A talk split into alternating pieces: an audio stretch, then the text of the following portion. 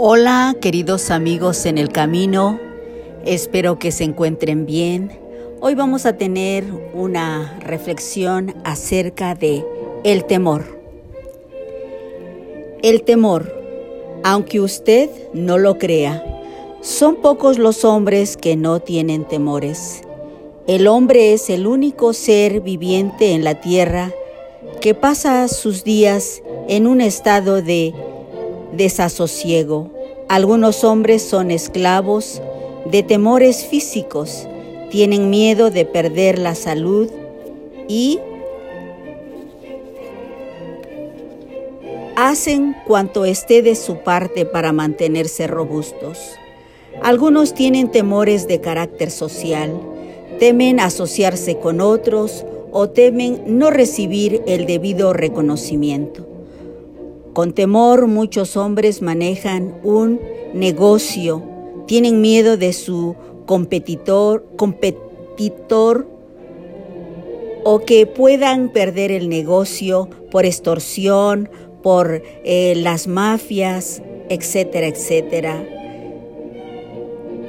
Otros son esclavos de los temores políticos. Los políticos, por miedo de los votantes, a menudo violan sus principios para acomodarse a la opinión de ellos. Y también son extorsionados, les hacen manita de puerco para que otros tengan beneficios eh, a su favor y no la del pueblo. ¿Y cuántos no se preocupan de su apariencia? Tienen temor de que no puedan estar de moda y así van a la bancarrota para poder estar al día con las últimas novedades y fantasías. Miles de personas tienen miedo de morir. Para ello la muerte es un misterio y una incógnita. Pasan la vida en la esclavitud más terrible. Hace algún tiempo un médico dijo, los temores son la cosa más trastornadora que hay. Conozco a una señora que tiene un pavor a los microbios, prisionera de su propio temor. Permanece encerrada en su casa por miedo de que se encuentre con uno. No se da cuenta de que el temor mismo es mucho más mortífero que el microbio. Conozco a una maestra de escuela que tenía un temor básico que le causaba úlceras del estómago cuando se libró del temor, se sanó de las úlceras. Un psicólogo dice, el temor no es natural, pero la fe lo es, de tal manera que estoy hecho y formado que la preocupación y la ansiedad son como arena en la maquinaria de la vida. La fe es como el aceite, lleva una vida mejor por la fe y la confianza que por el temor, la duda y la ansiedad. Recuerda que no andamos por vista, sino por fe. Es mejor tener fe en Dios. Un médico del famoso hospital Johns Hopkins dice que no sabemos por qué los que viven preocupados mueren antes de lo que vive una vida tranquila.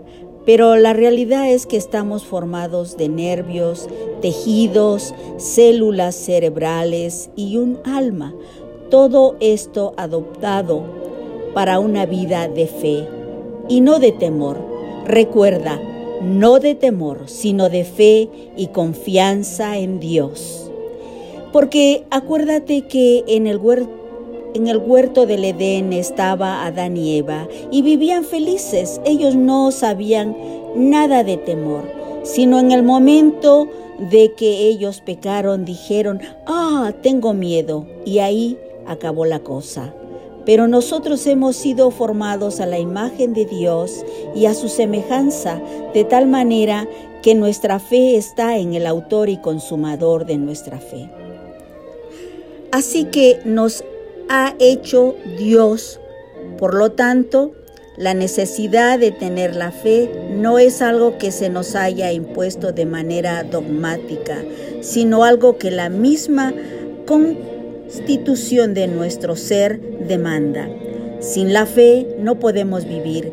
El vivir en constante ansiedad trae la destrucción final del cuerpo. Así que recuerda, la fe es muy importante. Puestos los ojos en el autor y consumador de nuestra fe, en Cristo Jesús, Señor nuestro. Jesús dijo que no hemos de temer, no hemos de estar afanosos, no hemos de impacientarnos, no hemos de inquietarnos. La Biblia enseña esta clase, eh, la Biblia enseña que esta clase de temor es pecado. Por eso el Señor Jesús dice, la paz os dejo, mi paz os doy. No se turbe vuestro corazón, ni tenga miedo. Juan 4, Juan 4, 27.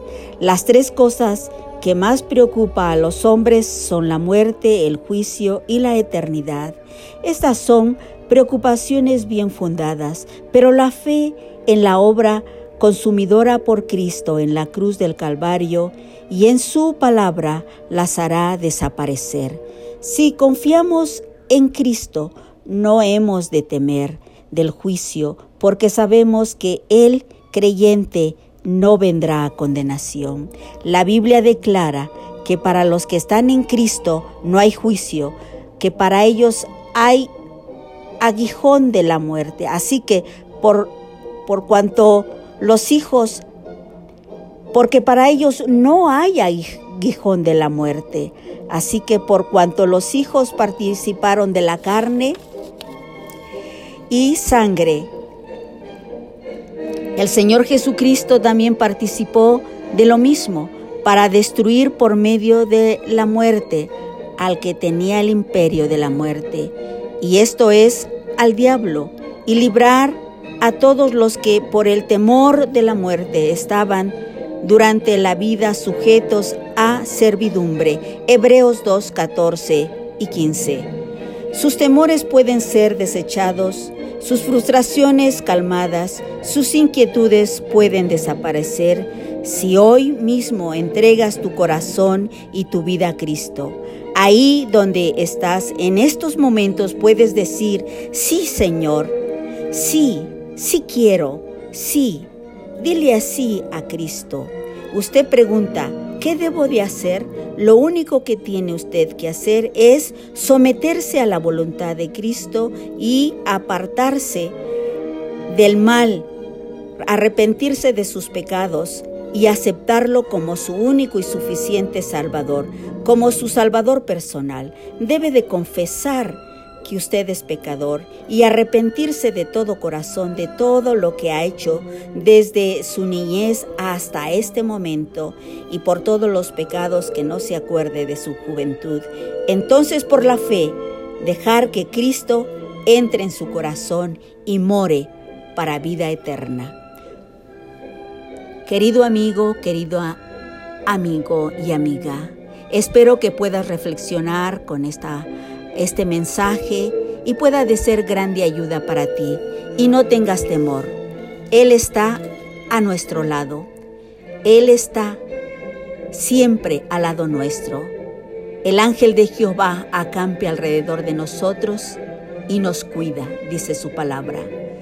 El Shaddai, Él está con nosotros, el Todopoderoso, y nunca nos dejará ni nos desamparará, porque Él estará con nosotros hasta el fin del mundo. Te dejo pues esta reflexión y que el shalom de Dios siempre esté en tu vida. Y un abrazo a la distancia a todos los amigos en el camino. Shalom. Hasta pronto.